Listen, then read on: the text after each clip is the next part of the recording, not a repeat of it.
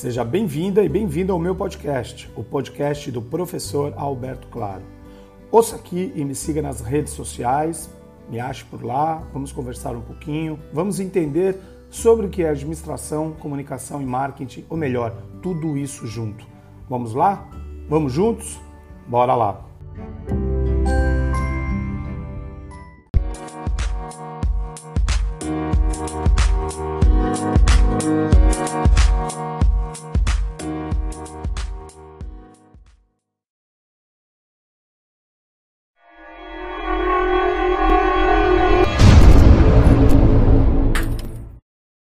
Aproveito que esta semana comemoramos mais um Dia dos Professores e quero aqui dar o meu testemunho como um desses profissionais. Eu leciono em universidades há 25 anos. Comecei com 23, 15 anos mesmo, sempre na área de administração e marketing. É gratificante, também muito divertido. Recomendo para todos que gostariam de seguir por essa trilha de carreira mas também há sólidas razões comerciais em dar aulas e talvez isso seja bom para você e para o seu negócio. Você já pensou em dar uma aula na faculdade? Essa é uma boa pergunta que eu gostaria que vocês refletissem. Pode parecer fora de alcance, mas existem muitas oportunidades para compartilhar a sua experiência, mesmo como apenas um simples palestrante convidado em um determinado evento. E com a mudança para formatos online, existem ainda mais oportunidades de ensinar globalmente do conforto de sua casa. Vamos desvendar como isso pode acontecer e se tornar possível? Primeiro, as más notícias. Você provavelmente já ouviu muitas coisas negativas sobre trabalhar como professor em uma instituição de ensino superior. Acredito que sim. Centros universitários, faculdades ou universidades. Essas instituições provavelmente são é, é, muito é, tradicionais no seu contexto e essas críticas, essas más notícias são verdadeiras. Essas instituições são notoriamente lentas e frustrantemente burocráticas para quem quer agilidade.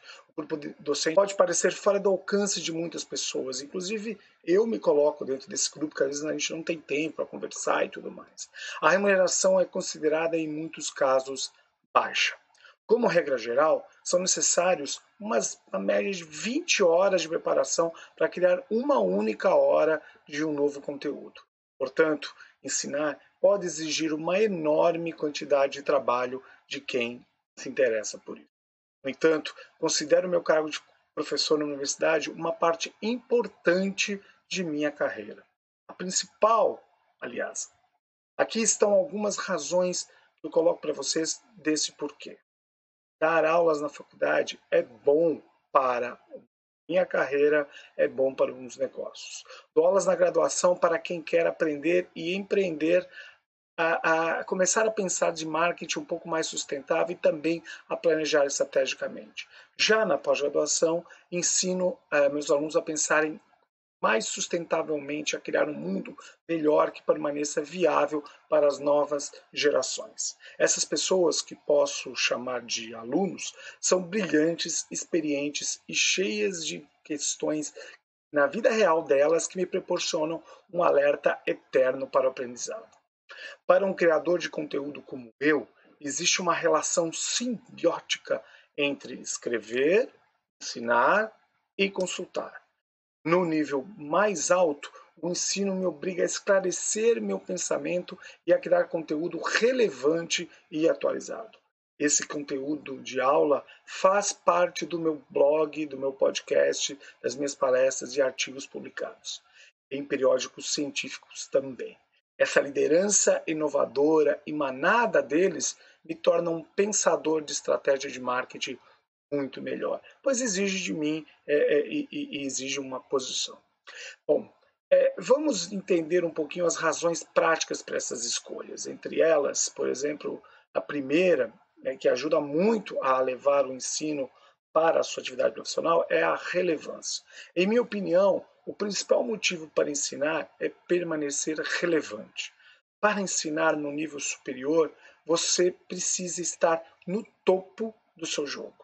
Você tem que ser um bom leitor estar preparado para responder a qualquer pergunta que a classe possa fazer a pergunta. Digo, qualquer uma. Atualizar constantemente meu material por meio da temática que ensino me força a estar antenado com tudo o que acontece em minha área. Segunda razão: relacionamentos sociais e comerciais. Muitos dos meus alunos mantêm contato comigo há anos. Alguns deles contribuíram para, por exemplo, meu blog, ou tornaram-se clientes ou parceiros em algumas das atividades que exerço, profissionalmente e também de voluntariado, compraram meus eventos que eu, que eu organizei e assistiram às minhas palestras. Existem inúmeros benefícios a longo prazo dessas conexões em sala de aula. Também criei relacionamentos maravilhosos e produtivos com membros da equipe das universidades e com colegas, professores, membros do corpo docente. E como sempre digo, Aprendi muito mais com cada um deles do que eles comigo, com certeza.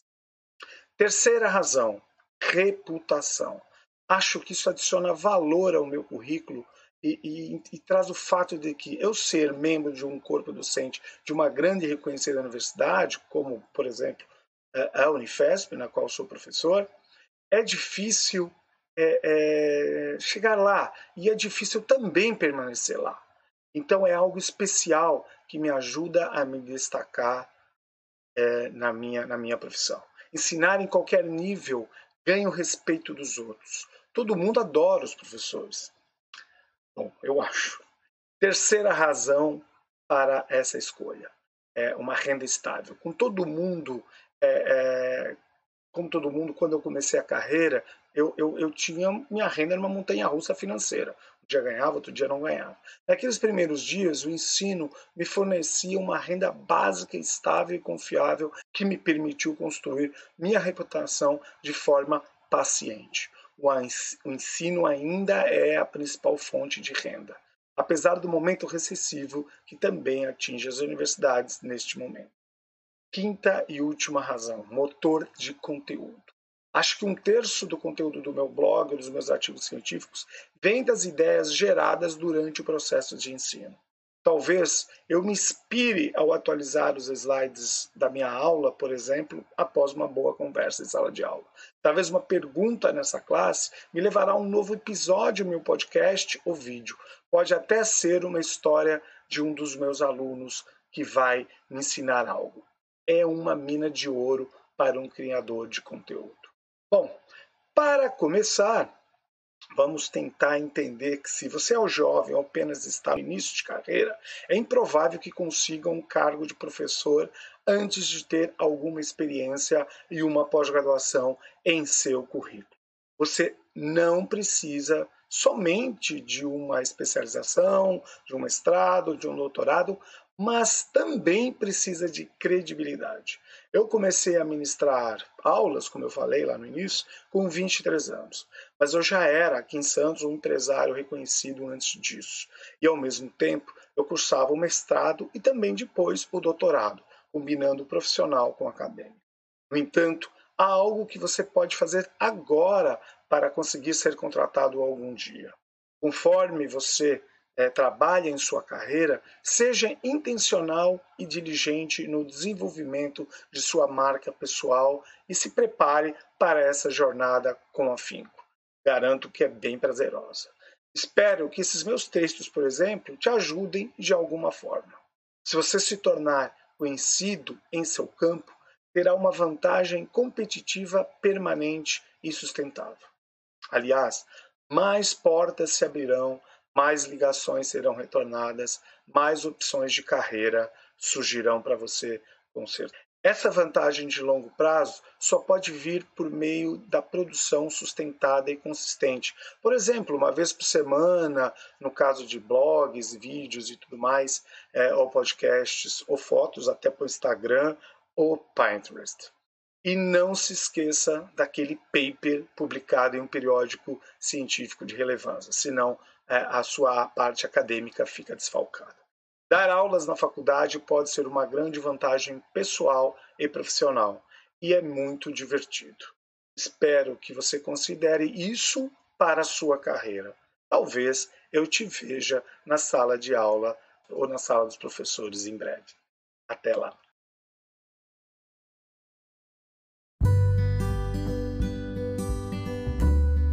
Espero que tenha aproveitado esse podcast de hoje.